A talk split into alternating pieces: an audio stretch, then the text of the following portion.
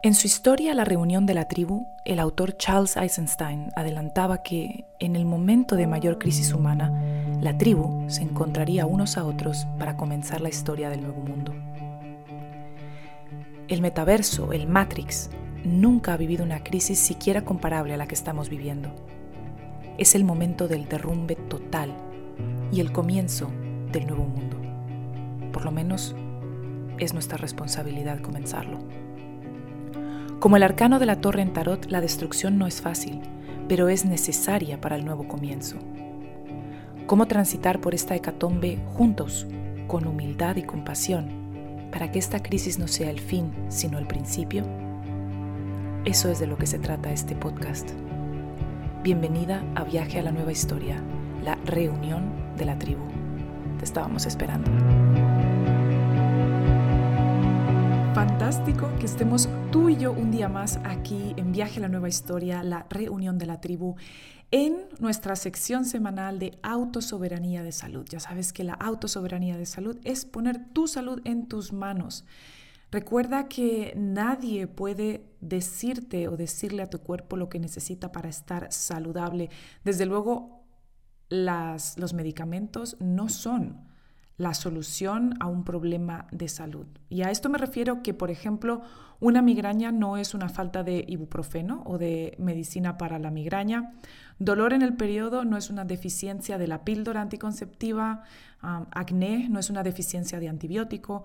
Por lo tanto, tenemos que dejar de pensar en la salud, o más bien tenemos que dejar de pensar en tratamientos paliativos cuando estamos pensando o hablando de salud porque no es lo mismo y no es lo mismo intentar esconder síntomas, que serían estos y tantos otros de los que hablamos a menudo en este podcast, con enfermedades, porque recuerda que la enfermedad real es una enfermedad metabólica.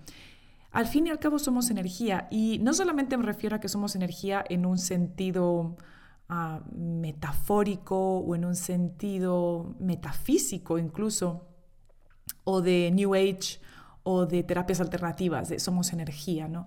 Eh, literalmente, es verdad, somos energía, somos energía. Y nuestro cuerpo, nuestros pensamientos, nuestras funciones, nuestras células funcionan 100% gracias a la energía. La energía se forma en nuestras células, en las mitocondrias. Y cuando tenemos una correcta formación de energía, podemos producir la suficiente y correcta energía, normalmente los procesos corporales funcionan bien. Y cuando hay problemas con esa producción energética, ATP que se llama, entonces empezamos a tener síntomas y problemas muy comunes que hoy en día se les ha llamado enfermedades, de las cuales hay más de 30.000, que en realidad no son más que síntomas de lo mismo. Nuestro cuerpo no puede producir o utilizar suficiente energía. Incluso sí, cuando estamos hablando de alergia, cuando estamos hablando de, entre comillas, lo que se habla de enfermedades autoinmunes, y les pongo entre comillas porque, bueno, hablaremos en otro episodio si quieres que hablemos sobre autoinmunes, aunque tengo por ahí un vídeo en YouTube en el que hablo del tema de las enfermedades autoinmunes, pero mm, no está muy claro. De hecho, la medicina alopática no sabe nada sobre las enfermedades autoinmunes, no sabe qué hacer con ellas y nos ha hecho creer que es el cuerpo atacándose a sí mismo. Sí y no. Podemos hablar de eso en otros episodios. Pero aquí de lo que vamos a estar hablando es de otro de esos mitos. Al fin y al cabo, aquí lo que hacemos es derribar mitos que pensamos que nos están ayudando y en realidad no nos están haciendo ningún bien a la salud. Así que es muy importante para que podamos poner nuestra salud en nuestras manos y seamos nosotros los que vayamos hacia esa salud crónica. Es la salud con la que hemos nacido y que es nuestro derecho por nacimiento, ¿ok? Recordemos que la salud no se pierde por mala suerte, mala suerte genética, sino que tiene todo que ver con la vida que llevamos, con lo que comemos. Y uno de esos es el famoso azúcar. Y déjame hablarte un poco sobre Mm,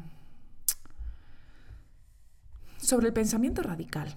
El pensamiento radical es aquel en el que ponemos todo en la misma canasta. Entonces, he hablado muchas veces de esto, en el que se pone a todos los carbohidratos, por eso siempre les he dicho los ketos de moda, demonizan por completo cualquier carbohidrato, no importa si es un carbohidrato Frankenstein, es decir, un paquete de galletas del supermercado, a que si es una papa o un tubérculo o cualquier otro eh, carbohidrato natural saludable.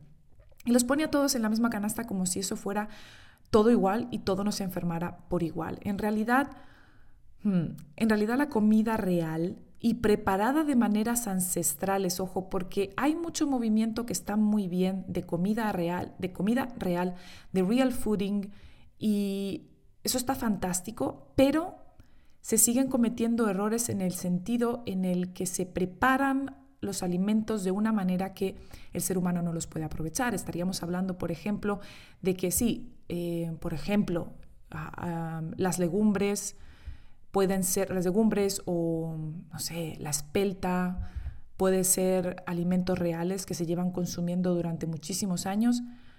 Y entonces diríamos, es un alimento real, por lo tanto lo voy a consumir, lo puedo consumir y no tiene por qué enfermarme ni tiene por qué hacerme daño.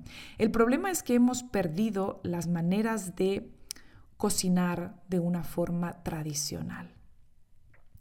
Los seres humanos no estamos hechos para consumir granos eh, en su forma cruda o en su forma no fermentada. ¿Por qué es esto? Por el mismo motivo por el que, por el que estamos mejor hechos para consumir alimentos animales. Desde luego los alimentos animales los podemos procesar y los podemos utilizar en su, en su plenitud, pero tenemos un sistema digestivo de animales, sí, omnívoros, porque somos omnívoros, pero con preferencia carnívora. Entonces, lo que ocurre es que los animales que están hechos para consumir granos y para consumir hierba, tienen más de un estómago y tienen un sistema digestivo que se llama fermentativo, es decir, los ayuda a fermentar. Esos granos, esa hierba, eso que comen, va pasando de una cavidad a otra. Se dice que son cuatro estómagos, no es que sean cuatro estómagos, en realidad son cuatro cavidades distintas. Y en ese paso de uno a otro, en esa regurgitación, va fermentando. Son unos, unas digestiones larguísimas de muchísimas horas que van fermentando, fermentando, fermentando, hasta que eventualmente, a través de la fermentación de esos granos, gracias a sus, a sus cuatro estómagos, digámosle, y a su sistema fermentativo, sacan los nutrientes y eliminan los antinutrientes de esos granos. El ser humano no puede hacer esto. El ser humano tiene un sistema digestivo que se llama putrefactorio o putrefactivo, que es una digestión muy rápida, es una digestión de unas dos horas más o menos, y en general, dependiendo también de lo que se consuma, los alimentos animales son muy rápidos de digerir. Y por lo tanto, si consumimos granos que no están correctamente preparados, que no han sido prefermentados, que no, es decir, ese trabajo que hacen los animales rumiantes en sus cuatro estómagos, lo hacen por nosotros las bacterias que están fuera y que son capaces de fermentar esos granos, para que cuando los consumamos ya hayan pasado por todo ese proceso fermentativo y podamos extraer sus nutrientes y eliminar los antinutrientes en la mayor parte de lo posible. Una persona saludable, una persona en un estado evolutivo E3, si quieres saber de a qué me refiero con el estado evolutivo E3, te recomiendo que te veas mi clase gratuita de metabolismo que la encuentras en jimenadelacerna.com, Jimena con X. No tiene por qué tener problema consumiendo este tipo de cosas fermentadas, eh, preparadas correctamente como las han preparado tradicionalmente los seres humanos. El problema es que una persona que esté en un estado E0 o E1, incluso aunque consuma este tipo de alimentos fermentados, puede llegar a tener problema porque sus mucosas, su sistema digestivo ya está bastante afectado y por lo tanto hay que dar un descanso. Es por eso que les explico y les enseño que no se pasa de E0 a E3.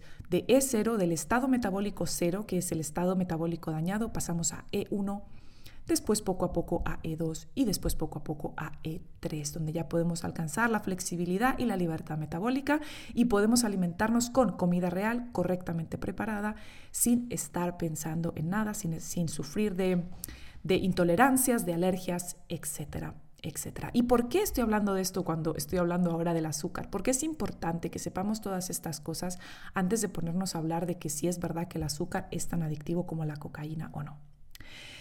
Seguramente lo has oído porque es un estudio que se ha mencionado muchísimo y es un estudio que incluso cuando yo supe este estudio por primera vez, que estaba en mi época de estudiante, estaba estudiando eh, terapia nutricional y siempre decirles una cosa, los, lo que aprendemos en los estudios oficiales, los que nos dedicamos a la, a la salud alternativa, esos estudios oficiales los hacemos solo para poder ejercer la profesión, pero en realidad lo que aprendemos ahí muy poquito es útil.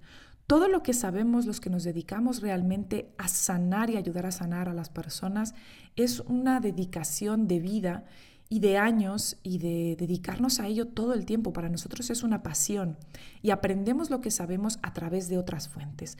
Después de terminar los estudios oficiales, seguimos con cantidad de aprendizajes, eh, cursos que son alternativos, seminarios alternativos, aprender otras técnicas, aprender los métodos em, de sanación ancestrales, aprender sobre el trauma, sobre la relación cuerpo-alma. Por eso yo siempre les digo, el cuerpo y el alma es uno, se llama cuerpo-alma o cuerpo-espíritu. Y mm, es una gran inversión de vida, de recursos, de dinero, de tiempo, de todo porque ahí es donde se aprende realmente qué es lo que pasa realmente con nuestro cuerpo. Ahí estaríamos hablando, por ejemplo, de la medicina germánica, de la que me gusta tanto hablar. ¿Por qué hablo de esto? Tiene un motivo. No te desesperes que vamos a entrar al tema del azúcar. Es importante que pongamos eh, un principio antes de que me ponga a hablar de esto, porque cuando yo te educo a través de todo lo que yo hago y de mis recursos, precisamente eso es lo que quiero, educarte. No es darte algo ya digerido, verdad, ya prefermentado para que tú te lo creas, te lo tragues y lo dijeras como yo te lo explico y ya está. No, yo quiero que aprendas porque es la única manera de que tú te vuelvas autosoberana. ¿Ok? Si no estarías dependiendo de mí. Y no se trata de eso, se trata de que tú aprendas también para que la salud esté en tus manos, no en la de Jimena. Entonces, cuando yo escuché por primera vez de este, de este estudio que conocemos muchísimos, estaba todavía estudiando los estudios oficiales de terapia nutricional. Y en ese momento me hizo sentido y dije, sí, puede ser. Y no me puse a pensar más allá, aunque poco a poco le fui dando vueltas. Este fue un estudio al que volví muchas veces y yo dije, me parece un poco extraño y lo que quiero es investigar un poquito más sobre este estudio. Y entonces me puse más a la labor de investigar sobre este supuesto estudio. Como saben, y he hablado en otras ocasiones en el podcast, no me gusta usar em, estudios, no me gusta tratar con estudios, porque, como les he dicho en otros podcasts, en un estudio se puede demostrar cualquier cosa y que ambas cosas sean verdad. Tú puedes demostrar que algo es blanco y puedes demostrar que algo es negro y que ambas sean verdad. Porque así es como funciona la realidad en la que vivimos. Las cosas no son blancas o negras, las cosas son todo y se puede demostrar cualquier cosa y ambas ser verdad. Por lo tanto, cuando la gente, hablábamos de esto en ese episodio del podcast, cuando la gente tira de estudios, lo único que está intentando hacer es decir, miren, tal y tal y tal persona que es un experto piensa lo mismo que yo, por lo tanto, yo tengo la razón. Por ahí no va la cosa porque estamos volviendo a caer en la antigua historia, estamos cayendo en el método científico y el método científico no vale para explicar el mundo, vale para explicar partes del mundo, pero no vale para explicar la realidad y el mundo. Por lo tanto, ese es uno de los motivos también por los que me interesa ponerme a, investigar más allá de lo que simplemente puede llegar a decir un estudio. Entonces, ahora sí caigamos en ese estudio. En ese estudio, y cito literalmente, se dice que el consumo de azúcar produce efectos similares a los de la cocaína, alterando el estado de ánimo, posiblemente por su capacidad de inducir recompensa y placer, lo que lleva a la búsqueda del azúcar. ¿Ok? Este mismo estudio nos dice que en los animales es realmente más adictivo incluso que la cocaína, así que el azúcar es probablemente la sustancia adictiva más consumida en todo el mundo y está causando estragos. Esto es lo que dice el estudio, o esto es de, lo que se saca de, de, las conclusiones del estudio. Y mm, vamos a ver por qué esto no es del todo así. Y cuando aquí estoy hablando del azúcar, por supuesto no me estoy refiriendo a los donuts de Dunkin' Donuts, ni me estoy refiriendo a las Oreos, ni me estoy refiriendo a los refrescos. Ahí tenemos que entender. Cuando yo les hablo, yo confío mucho en que usen su sentido común y el 99,9% de ustedes lo usan. Pero de vez en cuando hay alguien que de verdad hace comentarios que dice, a ver, aplica sentido común, porque yo digo esto y de repente hay un 0,00,1% que pone un comentario del tipo, ah, entonces Jimena estás diciendo que se puede consumir refrescos o que se puede consumir o que es, saludable consumir ah, donuts. Primero, no estoy diciendo eso, en ningún momento lo he dicho. Segundo, apliquemos siempre el sentido común. Cuando yo hablo de azúcar, aquí vamos a estar hablando de azúcar hoy porque es el tema del estudio, pero cuando yo hablo del azúcar me estoy refiriendo a los carbohidratos saludables, porque los carbohidratos saludables se transforman en azúcar. No es lo mismo comerme un Dunkin' Donuts que no tiene nutrición de ningún tipo y lo único que me da es un azúcar vacío, que además me puede dejar en un estado metabólico comprometido. De esto hablábamos, ¿qué episodio era? Creo que era, sí, era el episodio en el que hablaba de que los carbohidratos, y es verdad que, mito, ¿verdad? Que los carbohidratos te roban nutrientes. A eso es a lo que me estoy refiriendo. Si no has escuchado ese episodio, escúchalo, que es muy importante. Cuando yo me refiero a azúcar en este episodio y en general, estoy refiriendo a carbohidratos saludables que vienen cargados de nutrientes. El azúcar nunca viene solo en la naturaleza. La miel está cargada de nutrientes, los lácteos están cargados de nutrientes, los tubérculos están cargados de nutrientes. Todo carbohidrato saludable está cargado de nutrientes. Por lo tanto, nuestro cerebro y nuestro cuerpo cuando los consumimos espera que en el momento del consumo de ese azúcar, nuestro cerebro relaciona el sabor dulce con una gran carga de energía y de nutrientes. Por lo tanto, nuestro cuerpo espera que de ese sabor dulce salgan energía y nutrientes. Por lo tanto, el sabor dulce, desde el momento en que lo en que lo saboreamos, va a subir nuestro metabolismo porque nuestro cuerpo dice, ok, podemos subir el metabolismo porque aquí llega energía y nutrientes. Cuando nuestro cuerpo recibe azúcar vacío, que no contiene ni, ni nutrientes ni, ni prácticamente energía, o bueno, puede que tenga energía, una energía rápida, un pico que no tiene nada que ver con, la energía real. Eh, lo que nuestro cuerpo hace es que sube el metabolismo esperando que le lleguen esos nutrientes, esos nutrientes no llegan y nos genera un crash, nos genera una, una desregularización, nos genera una hipoglucemia reactiva, porque nuestro cuerpo no está recibiendo lo que le habíamos prometido con ese sabor dulce. Así que es importante que entendamos que eso es a lo que me estoy refiriendo con azúcar. En este estudio, por cierto, lo que se le daba a los ratones era azúcar sin ningún tipo de nutriente, era azúcar puro, glucosa pura. Ahí tenemos que empezar por ese, por ese sentido, por ese motivo o por esa razón. Estoy de acuerdo en que la comida Frankenstein puede desarrollar comportamientos adictivos, que no es lo mismo que los carbohidratos saludables, incluyendo los carbohidratos dulces saludables, como puede ser la miel, como puede ser el sirope de arce, como pueden ser em, las molases, como pueden ser las frutas disecadas, como puede ser la fruta, en general, en una persona saludable. ¿Ok? No estamos hablando de lo mismo. Pero entonces, veamos de qué estaban hablando en ese estudio. Volvamos a ese estudio. En ese estudio, lo que no se nos contó es que los investigadores, y esto es muy importante porque esto es de lo que vamos a estar hablando hoy, en ese estudio los investigadores restringieron a los ratones el consumo de azúcar a solo dos horas al día. Es decir, se les retiró cualquier fuente de carbohidrato, cualquier fuente de azúcar y de carbohidrato, y solamente se les permitió consumirlo durante dos horas al día. Y lo que se observó es que obviamente si estaban todo el día sin esa fuente, las dos horas que se les permitía consumirlo, las ratas consumían el azúcar a un ritmo elevado, mostrando un comportamiento similar al de los atracones y al de los adictos. Entonces, ¿es el azúcar tan adictivo como la cocaína? Pues parece que no. ¿Por qué? Porque como dice Hisham Siaundin, eh, profesor Hisham Siaundin, los estudios con roedores muestran que solo se obtienen comportamientos similares a la adicción cuando se restringe a los animales a tomar azúcar solo durante dos horas al día. Pero cuando se les permite tener siempre disponible el azúcar, que es como deberíamos tenerlo todos, disponible los carbohidratos, no muestran esos comportamientos de adicción. Entonces, ¿a dónde quiero llegar con esto? Quiero llegar a lo que digo siempre, que te he dicho muchas, muchas veces, lo repito constantemente, no haces dietas, tú no tienes que hacer dieta porque te des atracones, te das atracones porque haces dieta.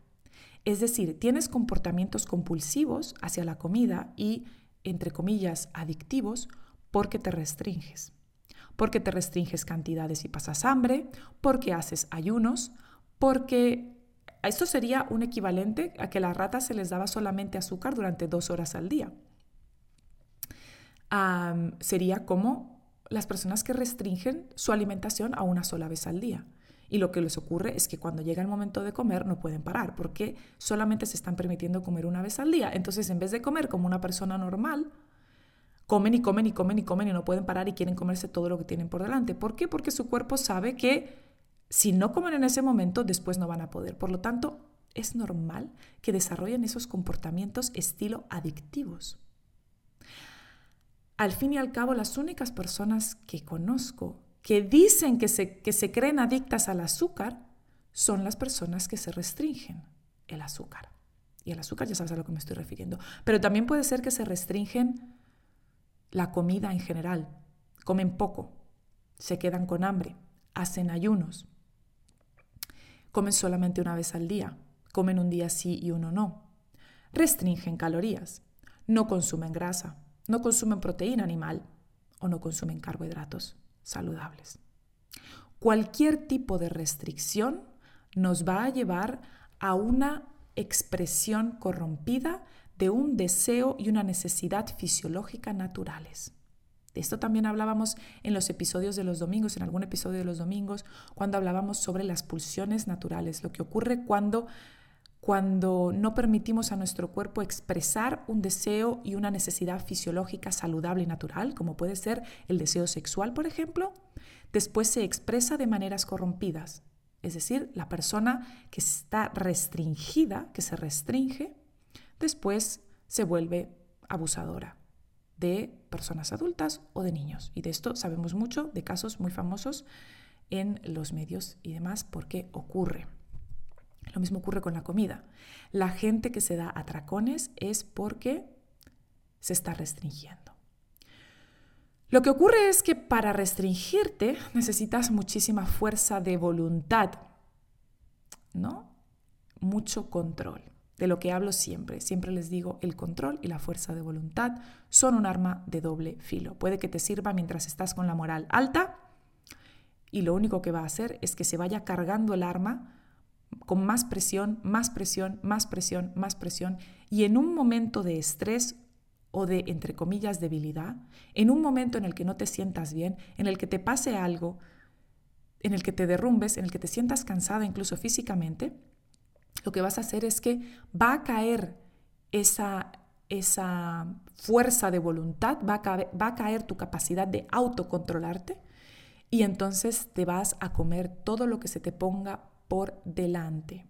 Es como si no pudieras detenerte, como un adicto.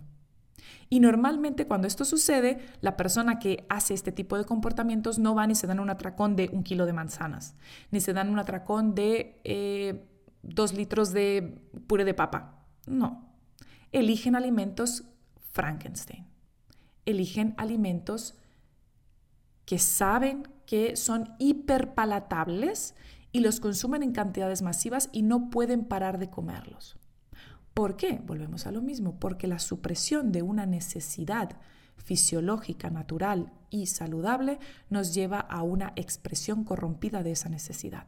En vez de consumir carbohidratos saludables a lo largo del día, azúcares saludables a lo largo del día, comida en cantidades necesarias a lo largo del día cuando nuestro cuerpo nos lo pida, entonces lo restringimos todo y luego, ¡boom!, esa pistola que se estaba cargando explota y explota hacia o de una manera ah, corrompida, hacia alimentos, entre comillas, que son malos para nosotros.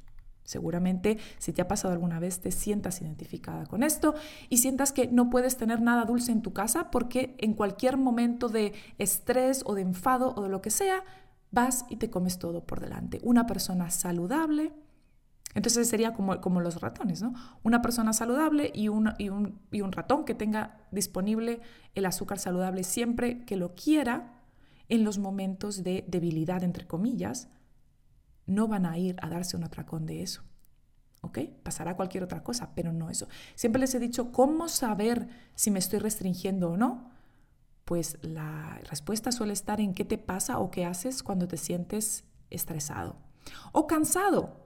Por ejemplo, muchas personas durante el día se pueden restringir sin problema, pero cuando llega la noche, que ya están cansados, ya pasó todo el día, les cuesta muchísimo restringirse y en la cena se dan un gran atracón. ¿Por qué? Porque están cansados físicamente y baja su poder de restringirse. ¿Ok? Así que si cuando estás estresado o estás cansado o al final del día te das atracones, es porque te estás restringiendo.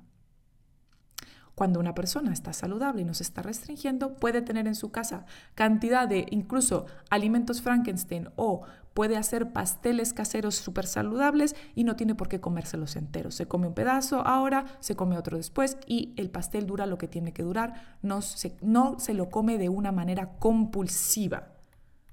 Es increíble, es un milagro. ¿O no? ¿O no es un milagro?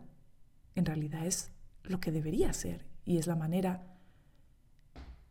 saludable de ser. ¿Ok? Si realmente consumimos azúcares, de nuevo ya sabes a qué azúcares me estoy refiriendo, ricos en nutrientes, ¿ok? La miel, los productos lácteos, los tubérculos, si los consumes a lo largo del día, con cada una de tus comidas, estos comportamientos de adicción no ocurren. Esto es muy interesante porque no hace mucho veía en Instagram, lo veo muy común, ah, hay muchos posts de eh, estos son los cinco síntomas de que eres adicto al azúcar o que eres adicto a los carbohidratos. Y empiezo a leer y los síntomas que dicen no son más que síntomas de un cuerpo que está pidiendo comida, que está pidiendo energía y al que se le está negando.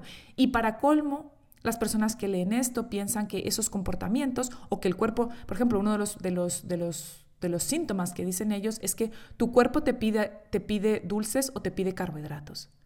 Es normal que tu cuerpo te pida carbohidratos, es normal que tu cuerpo te pida dulce si está restringido o si está falto de energía porque no comes, porque ayunas, porque no comes lo suficiente, porque te entrenas demasiado, tu cuerpo te va a pedir carbohidratos. No te está pidiendo comida Frankenstein, te está pidiendo azúcar y nutrientes. Lo que pasa es que como te restringes, lo que te apetece comer es comida Frankenstein. Entonces piensas que tu cuerpo te está pidiendo comida Frankenstein. Él no te está pidiendo comida Frankenstein, te está pidiendo que lo dejes de restringir y que le des de manera regular carbohidratos saludables.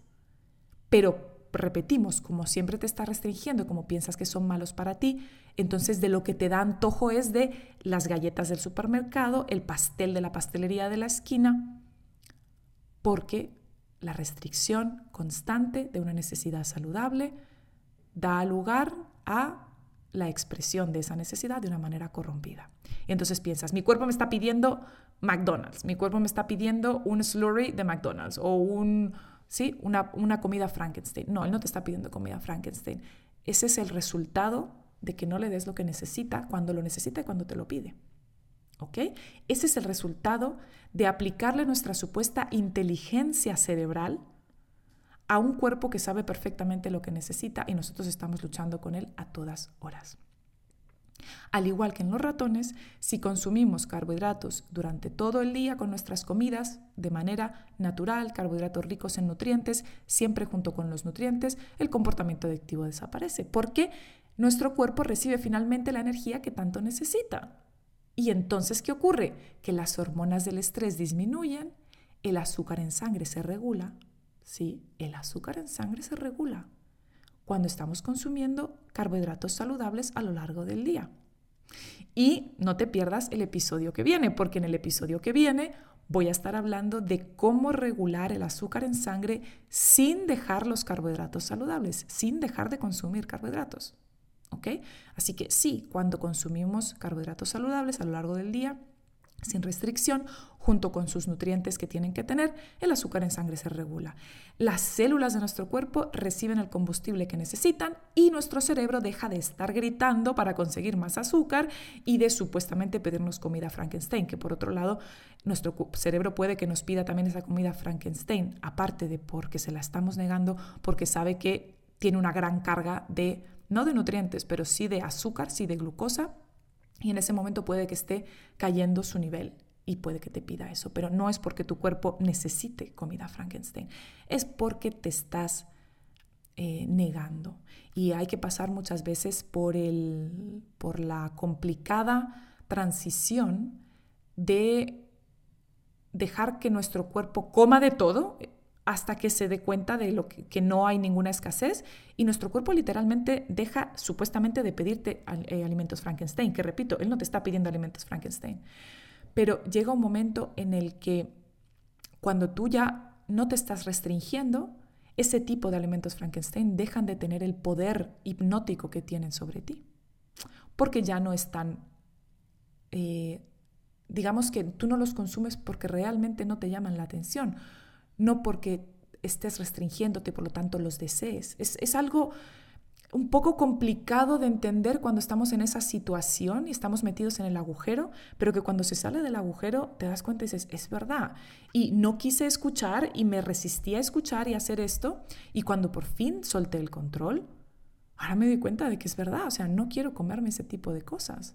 Pero sí me como mis alimentos saludables, incluso postres hechos en casa sin ningún problema y no necesito comerme todo el tarro de helado hecho en casa. Me como una porción y ya sé que más tarde si quiero más me como más, pero se resulta que más tarde no me apetece más y hasta el día siguiente no quiero más. ¿Cómo puede ser? Es un milagro.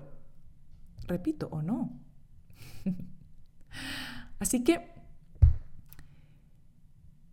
cuando damos a nuestro cuerpo lo que necesita, él finalmente es el que se autorregula. ¿Ok? tenemos que entender que los alimentos Frankenstein, como te estaba explicando, tienen una manera de interferir con nuestros sentidos, por supuestísimo que sí, pero como te estaba diciendo, ese tipo de adicción que te puede dar un alimento Frankenstein no es lo mismo que un alimento real. Y los alimentos reales, preparados de las maneras tradicionales, no te van a generar ese tipo de breaks mentales ni ese tipo de comportamientos adictivos. Recuerda que nuestro cuerpo funciona con energía, que los carbohidratos saludables son una gran fuente de energía rápida, eh, pero no rápida en el sentido de que te da un pico, sino rápida en el sentido que tu cuerpo la puede obtener de una buena manera, no tiene que hacer muchos procesos, por lo tanto es muy eficiente, es una manera de obtener energía muy, muy eficiente. Lo cual no lo es de obtener energía, por ejemplo, de la proteína, que es muy ineficiente. ¿Ok? Recuerda que cuando evitas los carbohidratos saludables como la peste, tu cuerpo va a desearlo y vas a tener los tipos de problemas de los que estábamos viendo en todo este episodio del podcast. Recuerda que tu cuerpo quiere y necesita energía para funcionar óptica, óptimamente y que esto es fisiología humana. De todo esto es de lo que nos... Esto, de verdad que la manera de hacerlo es soltar el control. Y sé que me vas a decir, dime exactamente cómo. Bueno, es que es algo que tienes que vivir tú misma, es algo que tienes que pasar, es algo que puede ser muy incómodo en mi curso de metabolismo ancestral hacemos esto paso a paso. Pasamos del estado 0 al estado 1, al estado 2 y al estado 3 poco a poco con todo el conocimiento que necesitamos para poder hacerlo. Es un curso completísimo en vídeo, son horas y mucho material para estudiar que es fantástico, lo puedes hacer a tu ritmo y ahí vas haciéndolo poco a poco, vas haciendo ese paso. Pero recuerda que al fin y al cabo de lo que se trata es de soltar el control y que nadie te puede decir cómo va a ser tu viaje particular. Recuerda que la intensidad de la recuperación está relacionada con la intensidad de la restricción. No es lo mismo una persona que lleve restringiéndose muchísimos años que una persona que solo se haya restringido durante unos meses. Tendrán viajes de recuperación distintos con intensidades distintas. Por lo tanto, no, no te fijes en cuál es la historia de otra persona, porque depende de cuál ha sido tu historia. Pero que lo tienes que hacer, lo tienes que hacer y que hay que pasar por ahí, hay que pasar. Y no pienses que te puedes saltar todo este proceso, porque sanar es pasar por procesos y el proceso de sanación puede ser en muchos, en muchos sentidos doloroso. Y me refiero tanto al dolor mental de tener que pasar por esa situación, como también puede ser el dolor físico. Una de las señales de la sanación física es el dolor. En, la, en medicina germánica el dolor significa sanación, significa que el cuerpo está pasando por un proceso de sanación. Por eso normalmente el dolor ocurre por la noche, porque es cuando ocurren, eh, cuando estamos en un estado parasimpático y por lo tanto el cuerpo puede entrar en reparación y tenemos dolores por la noche más que durante el día en el que hay cortisol, en el que estamos en un eh, modo simpático, por lo tanto no tenemos esos procesos de sanación. Aparte de mi curso de metabolismo ancestral, te recomiendo muchísimo que te leas dos libros que son fantásticos. Uno de ellos que lo recomiendo en el curso también es El Manual de la Dieta Intuitiva. Está escrito por Evelyn Tribol y Elise Resch. ¿ok? Lo tienes, te lo voy a dejar en los, en los, en, los apuntes de este episodio. Si lo estás escuchando en mi blog, en jimenadelacerna.com, lo tienes en el texto que está justo debajo. Y también te recomiendo mucho que te leas El yoga del comer de Charles Einstein, sí, del mismo del que nos estamos haciendo todo el estudio de su otro libro, Los Domingos el yoga del comer de Charles Eisenstein entra muy profundamente en todo lo que es el cuerpo-alma relacionado con la comida y la alimentación. Muy buen libro, muy interesante. Es impresionante cómo este libro que lo escribió hace, pienso que más de 15 años, 15, 16 años, hablaba de, habla ya Charles de cosas que hoy en día están muy en boga y de las que hoy en día muchos estamos hablando y él ya hablaba de eso hace 15, 16 años. De verdad que a mí me sorprende mucho este autor. Pienso que a veces es un visionario, no a veces, pienso que es un visionario muy importante y que lleva hablando de cosas muy relevantes hoy en día desde hace unos 20 años. Así que totalmente te recomiendo ese libro. Y también, como te decía, el manual de la dieta intuitiva de Evelyn Tribol y Elise Resch. Así que, amiga, espero verte. Cuéntame en los comentarios, por favor, cuál ha sido tu experiencia con esto de lo que estoy hablando, si te ha pasado, si decides por fin dejar el control y si te animas a dejar ese control y a pasarte al lado de la libertad y de la sanación. Me encantaría saberlo y también conocer tus experiencias porque esas me ayudan a mí también a poder conocer qué es lo que están experimentando otras personas y poderte seguir, eh, poder seguir ayudándote. Te mando un abrazo muy grande. Recuerda que nuestro cuerpo quiere y y necesita energía para funcionar óptimamente. No se la niegues. Es fisiología humana.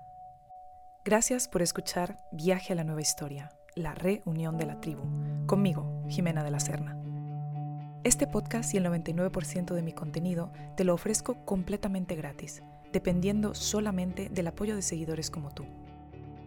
Si quieres apoyar este viaje a llegar lejos, te puedes suscribir a mi canal, a mi blog y podcast en jimenadelacerna.com. Recuerda que toda acción, por pequeña o anónima que parezca, tiene un efecto mariposa inimaginable. Si cada que recibes una pieza de contenido mía que te inspire o ayude, la compartes con una sola persona de tu círculo, estarás pavimentando el camino del viaje al nuevo mundo y la reunión de la tribu será imparable. Gracias por viajar juntos. Nos vemos en el siguiente episodio.